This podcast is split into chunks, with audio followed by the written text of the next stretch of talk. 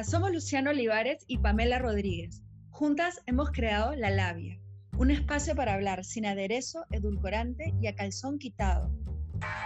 Hoy en La Labia, estabilidad emocional y emprendimiento. Hay una pregunta recurrente.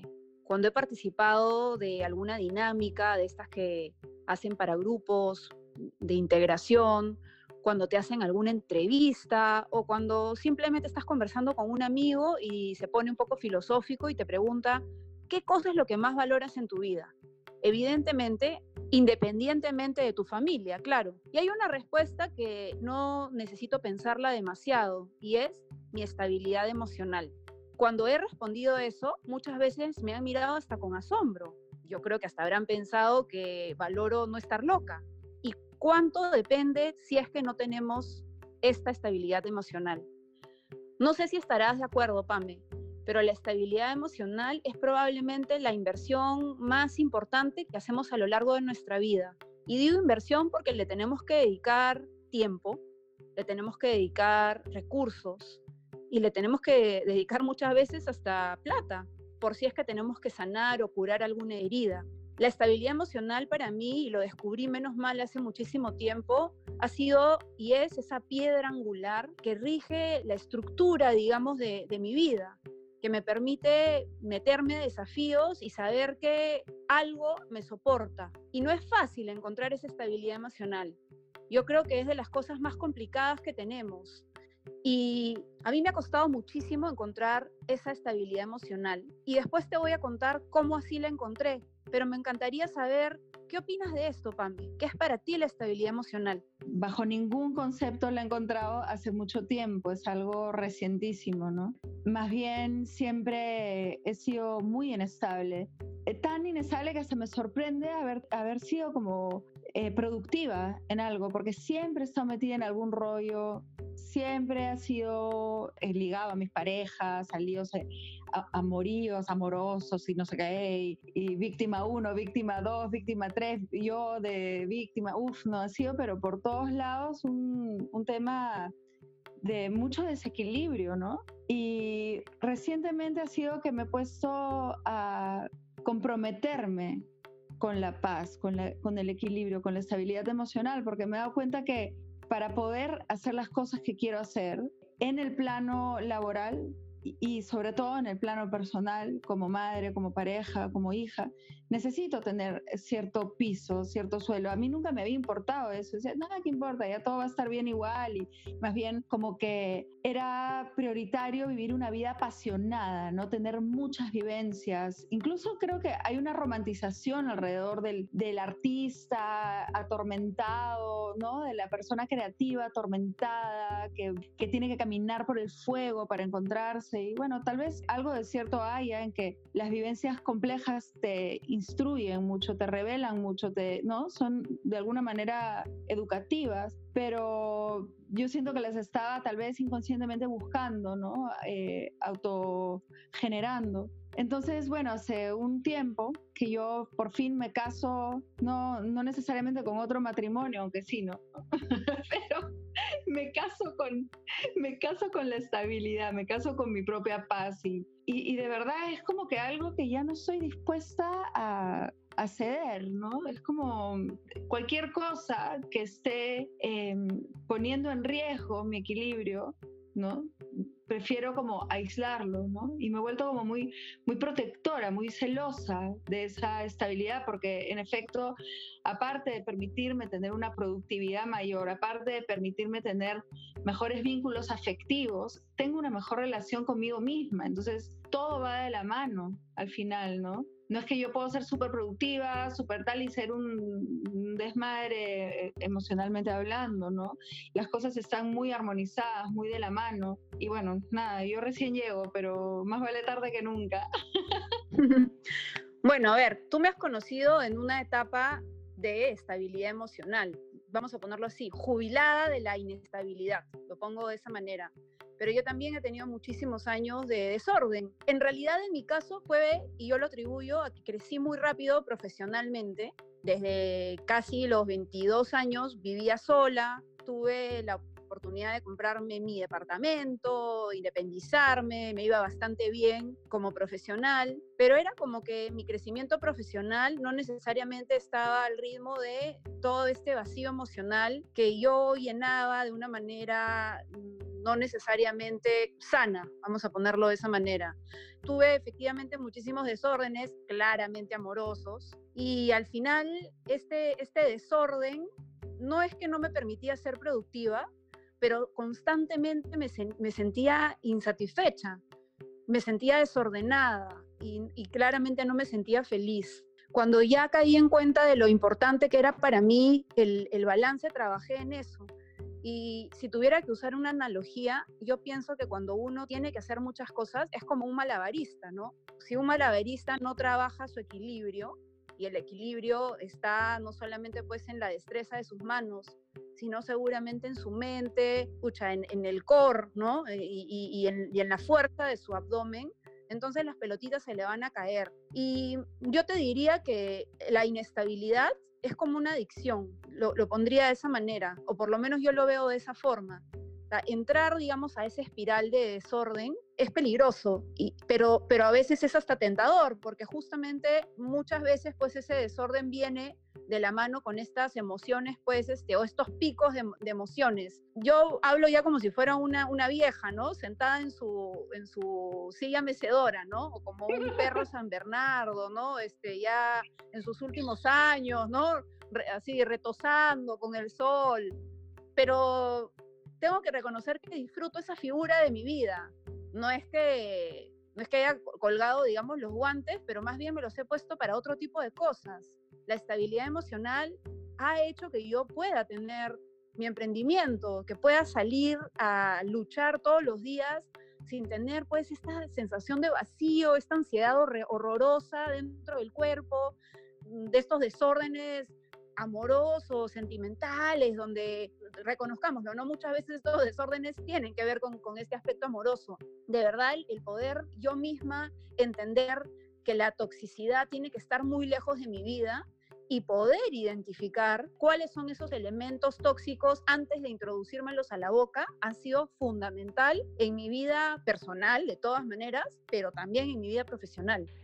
Bueno, hablamos de amores, pero también, eh, y mira, yo no me considero ninguna eh, cucufata ni nada, pero podemos hablar de otro tipo de adicciones también, ¿no? La adicción, por ejemplo, al, al alcohol, a las drogas, a la fama, por ejemplo, que también creo que es una cosa adictiva, complicada. Adicción a, no sé, al, al, vivir hacia afuera, al vivir para otros, ¿no? Al vivir a la pose, a la pose, al exceso de vida social, ¿no? Puede ser eso también otras, otras adicciones y distracciones, ¿no? Realmente es como, son cosas que te quitan la energía, que te la hipotecan, te la comprometen absolutamente. Entonces como que tú tienes como que eh, una, una, dosis para poderle dar de energía a tu vida, pero bueno, estas situaciones o personas o, o, o sustancias te están quitando esa energía que tú tienes para, para poderle dar a lo que tú quieres hacer positivamente para, para ti misma, ¿no? Entonces, para mí, algo que he encontrado últimamente, y es algo más bien que tengo muy presente, lo tengo pegado en el espejo del baño, porque lo quiero mirar apenas me levanto, me estoy lavando los dientes, empiezo el día, boom, lo quiero tener presente, es eh, si es que lo que yo planeo hacer para el día está a favor o en contra de la expresión máxima de, mí misma o sea, y me refiero a la máxima expresión, no como que ah, el increíble Hulk cargando cosas, la fuerte, no, no, no, no. La máxima expresión, uno, voy a vivir en paz, dos, voy a tener un impacto positivo en mí y en los demás, y que voy a poder ser una buena mamá, para mí es muy importante eso, ¿no? Mi desempeño como madre, porque también todas esas decisiones que se pueden tomar alrededor de estas toxinas que hablamos, o sea, no solo van en contra de, de la pareja y tal, sino algo que a mí me mata, que es que puede ir en contra de, de mi desempeño como madre, ¿no? De, esta, de ese cuidado de, de mi ecosistema. Entonces, bueno, lo tengo ahí, está en inglés.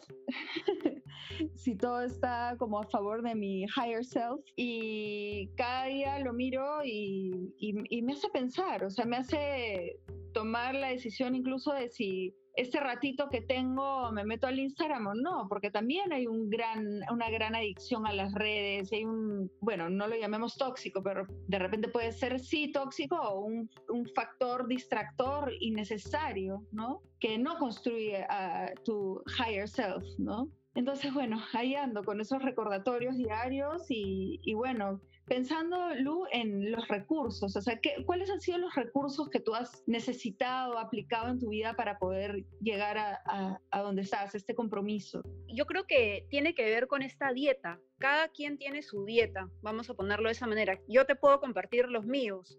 Para mí sí ha sido muy importante la terapia, ha sido fundamental y ha sido también importante eh, escoger, digamos, a, a, quién me acompaña en la terapia, porque también no es como ya ir a terapia y todo resuelto. Tienes que trabajar, tienes que trabajar mucho en terapia y tienes que también encontrar quién es este partner quien va a ayudarte verdaderamente a resolver tus problemas.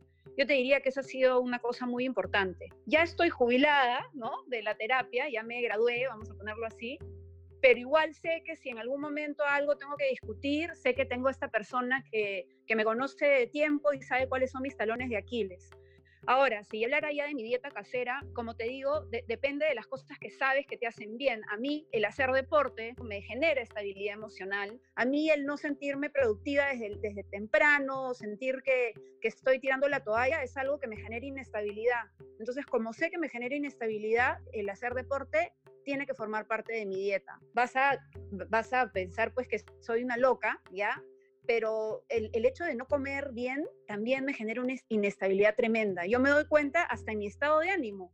O sea, si como mal, si como cosas que sé que me van a caer mal o que no debería, instantáneamente producen un efecto en mí. Entonces sé que, que, también tengo que cuidar eso. Pero hay algo que es como súper importante y tú lo has mencionado y es eh, mi rol de mamá digamos que también parte de esta columna vertebral o de mi piedra angular tiene que ver con mi hija dedicando tiempo de calidad. Eso, eso me puede llevar a la ruina, ¿no? El no sentir que estoy dando tiempo de calidad con mi hija. Entonces, creo que cuando uno habla de recursos, tiene que saber cuál es su dieta y cuáles son sus talones de Aquiles. ¿Qué otra cosa también es importante para mí? Rodearme de personas positivas. Y, yo en ese sentido soy como muy eh, estricta, ¿no? Así como en la dieta me gusta rodearme de gente que siento que, genuinamente me aporta valor, me hace sentir bien. No, me gusta eh, enrollarme con, con toxicidades desde, ningún aspecto. Y cuando me ha pasado, pero intentando siempre, digamos, que eso no llegue a, colapsarme, porque, insisto, creo que lo más preciado para cualquier persona que quiera desarrollarse en cualquier campo es la estabilidad emocional. Ah, bueno, y no puedo dejar de mencionarlo. Obviamente creo que también la selección de la persona que tienes al lado tiene que ver con estabilidad emocional. Creo que para poder elegir y no recoger, tienes que estar sano porque de lo contrario vas a seguir y repetir patrones de toxicidad. Entonces, si es que vas a estar con pareja, que ojo, no es lo único que te va a llevar a la estabilidad, tiene que ser alguien que absolutamente te sume, ¿no? Y no ser más bien alguien que estés todo el tiempo en esta situación de picos bajos y altos y que no sepas qué cosa esperar. Yo siempre digo que la predictibilidad en el amor es bien importante en el fondo, en la forma que si quiere te espere calato este, un, buen día, ¿no? Eh, o te sorprenda haciendo un roleplay, todo bien, pero en el fondo es importante saber qué esperar de la, de la otra persona, eso eso creo que es fundamental en, en, un tema de, de, no toxicidad, la predictibilidad. Y ya si tuviera que decir un bonus track con la, con la receta, yo creo que, y la vez pasada lo comentaba en una charla a la que me invitaron, que más bien creo que, no sé la verdad si, si, entendieron mi, consejo y lo que en, en algún momento les dije, que era, oye, no tienes que elegir, tú puedes hacer todo lo que realmente te propongas, si tienes estabilidad emocional comentaba que muchas veces esos vacíos que tenemos por no tener estabilidad emocional, las tratamos de suplir con el pata o la flaca de turno, ¿no?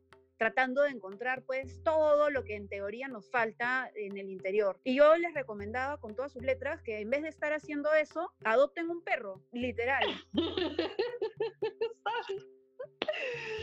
bueno, eh, qué importante eso que comentas, Lu, de tener predictibilidad en, en la pareja, ¿no? Y bueno, aclarar también de que no es la única forma teniendo pareja de poder estar completa, ¿no? Uno tiene que estar completo primero y después, si quiere tener pareja, ¿no? Qué importante tener predictibilidad, o sea, qué horrible le ha pasado cuando estoy esperando a que me contesten el mensajito, que no me contestó, que sí, entonces ¿qué hago? No, le mando el no sé qué, o sea, o, o, estar con una persona ya, bueno, que conoces y que tampoco puedes predecir, ¿no? Oye, Dios mío, hoy día regresará a dormir, no regresará a dormir, que me ha pasado, eh, ¿qué va a hacer ahora esta persona? Y yo me pregunto, por ejemplo, ¿cuántas canciones hubiera podido escribir de no haber tenido que estar pendiente de todas estas cosas, ¿no? Entonces, bueno, ahora que agradezco mucho la vida, me, ha, dado a, a, Ton, a mi pareja actual, que bueno, con él yo sé, yo sé pues, sé, sé qué pie cojea, pero sé sobre todo que es una persona que yo sé qué, qué va a hacer, cómo me, va, cómo me quiere, hay predictibilidad, entonces estamos tranquilos, ¿no? Eso es fundamental ahora que, que, estoy con él. O sea, no, no me imagino estando con una persona que me haga sentir esos estreses, ¿no? Y hablando de los recursos que tenemos, bueno, eh, eso es algo que muy poca gente va a admitir, pero que bueno, pues ya acá estamos hablando a calzón quitado. Yo soy, y mira, voy a hacer el preámbulo este soy naturista y como saludable y que la fibra, que el no sé qué, que las plantas y la espirulina y el no sé cuántos, pero, o sea, también tomo mis pastillas, ¿ah? Yo, yo tomo pastillas y, y, sé que hay mucha gente que, que dice, no, yo qué, la psiquiatría no, nada que ver, o sea que un poco como que para mí e, esta autosuficiencia es a, mí un estrés en el cual yo no quiero entrar, o sea, yo necesito ayuda de carácter químico y bendita sea la ciencia que existe una sustancia que yo la puedo tomar en la mañanita y que ¿sabes qué hace que mi estabilidad sea más, este, sabes, como llevadera a, a largo plazo, ¿no? Entonces yo amo la psiquiatría, soy súper pro psiquiatría. Ahora no te voy a decir que eh, hay que usarlo para cualquier cosa, ¿no? Que, ah, yo estoy tomando malas decisiones en mi vida y bueno, no importa, me tomo el antidepresivo porque me voy a sentir chévere con, con mis cagadas. No, pues no, no, veo la psiquiatría así como una especie de, paliativo, lo veo como, bueno, una, una, una ayuda real, como que, bueno, pues si tú estás coja de una, una pierna y bueno, tienes que usar una muleta, pues bueno, vas a avanzar así. O sea, no es que, ah, no, yo puedo sola, no, a veces necesitas algún, algo para para poder estar, ¿no? O no, veo borroso y tengo astigmatismo en la patada, veo todo borroso y no, no voy a usar el lente porque yo puedo sola, no. A veces no se puede sola. Y yo soy una de esas personas. Y realmente hubo un antes y un después desde que me abría eso, porque yo me acuerdo, lloraba el psiquiatra, pero ¿cómo? Yo voy a tener un emprendimiento de alimentación consciente y voy a estar tomando pastillas y ¡buah! lloraba así.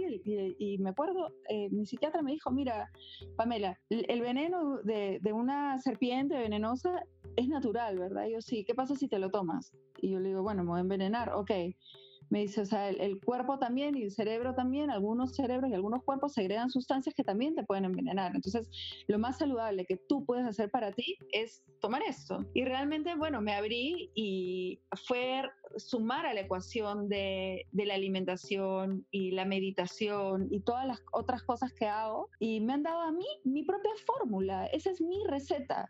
Y creo que, que, es bien importante también saber que necesitamos de otras personas y de otras cosas, y como en mi caso, sustancias. Y bueno, pues, o sea, no, no dejar que la autosuficiencia y esa cosa como que yo considero que está más en el carácter del ego, de yo sola, caracho acá, ¿no? Creo que es importante también, bueno, reconocer qué necesitamos y, y, y valorar lo que no está dentro de uno también, que puede estar afuera y que son recursos buenos para la estabilidad. Estoy totalmente de acuerdo contigo y yo creo que parte de la estabilidad emocional es también entender nuestras vulnerabilidades y las cosas que necesitamos, o sea, creernos autosuficientes, la mujer maravilla, yo creo que eso claramente no es estabilidad emocional. Ahora, si lleváramos al emprendimiento todo este concepto de estabilidad emocional, de por sí el emprendimiento es incertidumbre y eso no, sé si coincides conmigo, pero por lo menos yo que vengo del mundo corporativo pasé de la certidumbre en todo sentido, de la predictibilidad a la incertidumbre, porque y sobre todo cuando recién comienzas, cuando recién estás lanzando tu emprendimiento, es esto que siempre comento, ¿no? Tienes que ir a buscar tu comida, porque no va, no va a venir por, por delivery ni por e-commerce. Entonces, en ese sentido, y, y luego quiero que tú me cuentes qué haces, yo quisiera compartir con las personas que nos escuchan cómo manejo yo esta estabilidad emocional dentro del emprendimiento, ¿no? Y yo creo que también dentro del emprendimiento también tenemos que encontrar esta columna vertebral, qué cosa es lo que nos da balance, qué cosa es lo que de alguna manera nos puede permitir predictibilidad. A mí que me da predictibilidad en mi emprendimiento, uno, rodearme de las personas correctas, por ejemplo, financieramente hablando, contablemente hablando, o sea, saber que aquellas cosas donde yo no soy la master duster están protegidas, están cuidadas, están ordenadas. Eso me genera una estabilidad emocional alucinante. El ver mis números ordenados. Así no sean números enormes, pero que estén ordenados. Eso me genera estabilidad emocional me genera estabilidad emocional saber que estoy siendo también ordenado con mis gastos, ¿no? Que tengo predictibilidad en ese sentido. Me genera estabilidad saber que tengo un buen equipo, personas que, no van a defraudar la promesa de valor de mi marca. Eso me genera estabilidad emocional también. Me genera estabilidad el hecho de tener un horario. Yo soy una eh, convencida de los horarios y de las rutinas.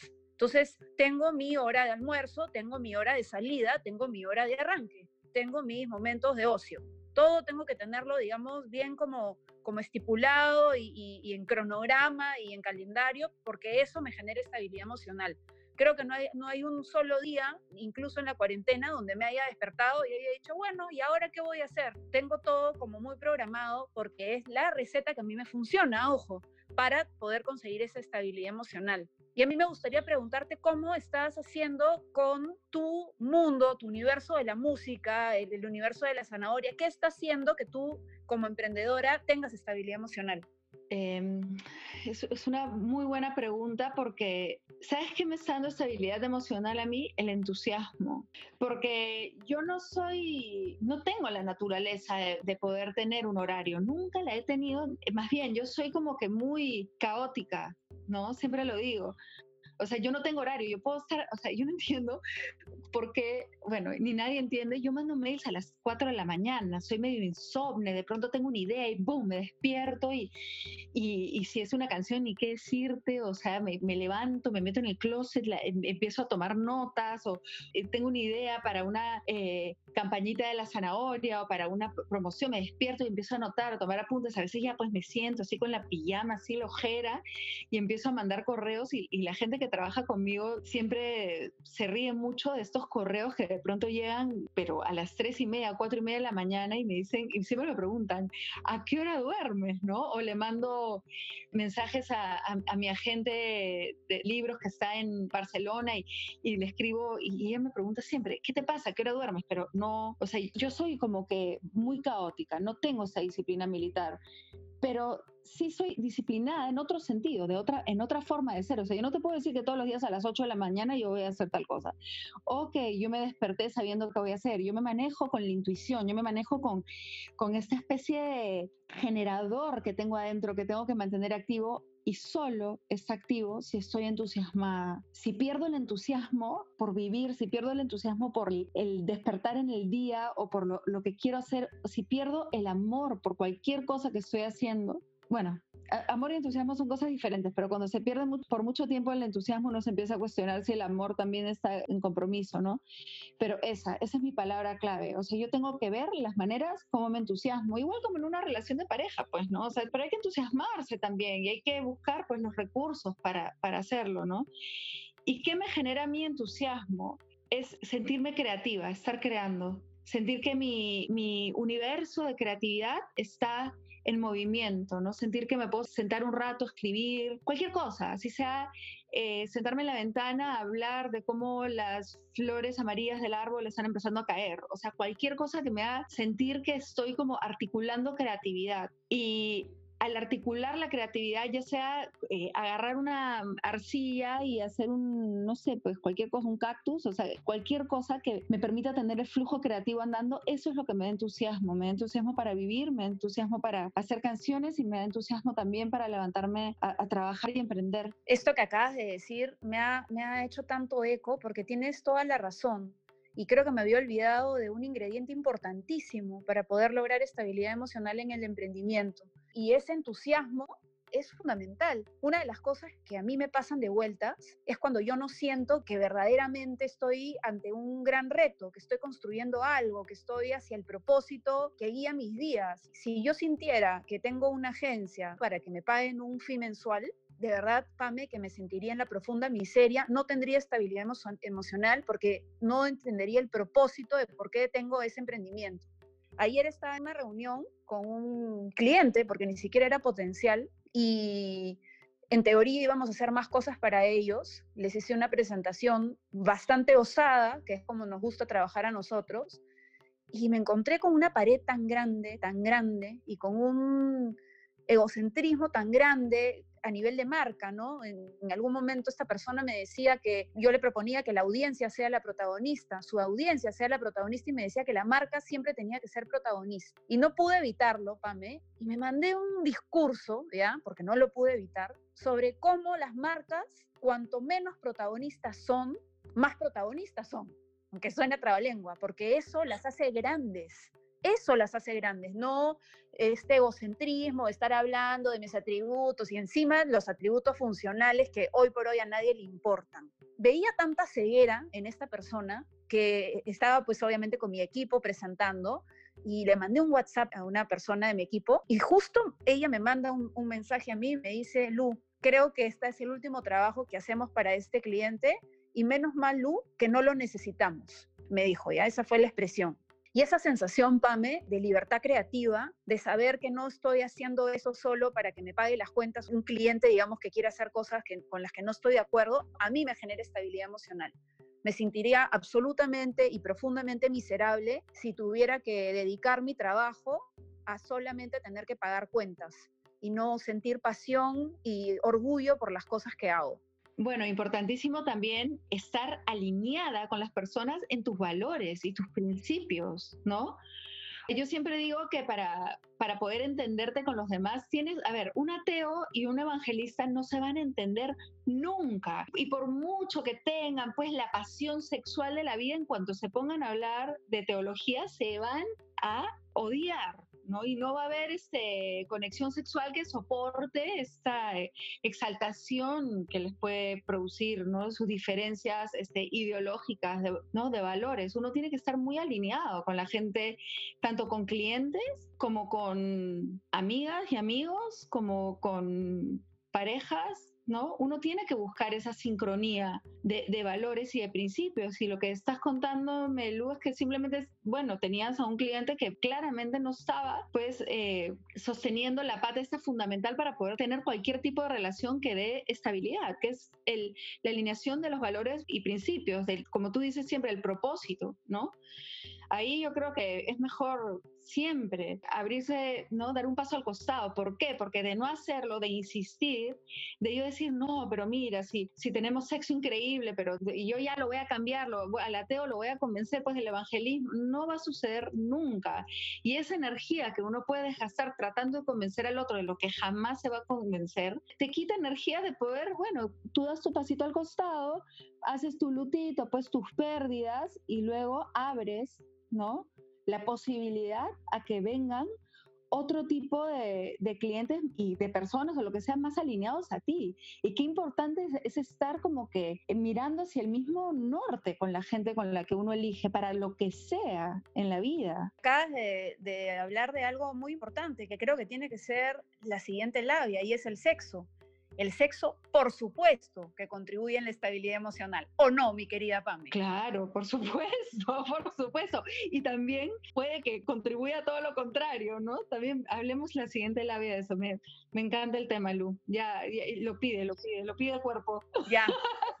Ya, pues Pame, hablemos de sexo en la siguiente labia. Me parece muy bien. Hecho. Esto es la labia, un espacio para hablar sin edulcorantes y por supuesto siempre a calzón quitado.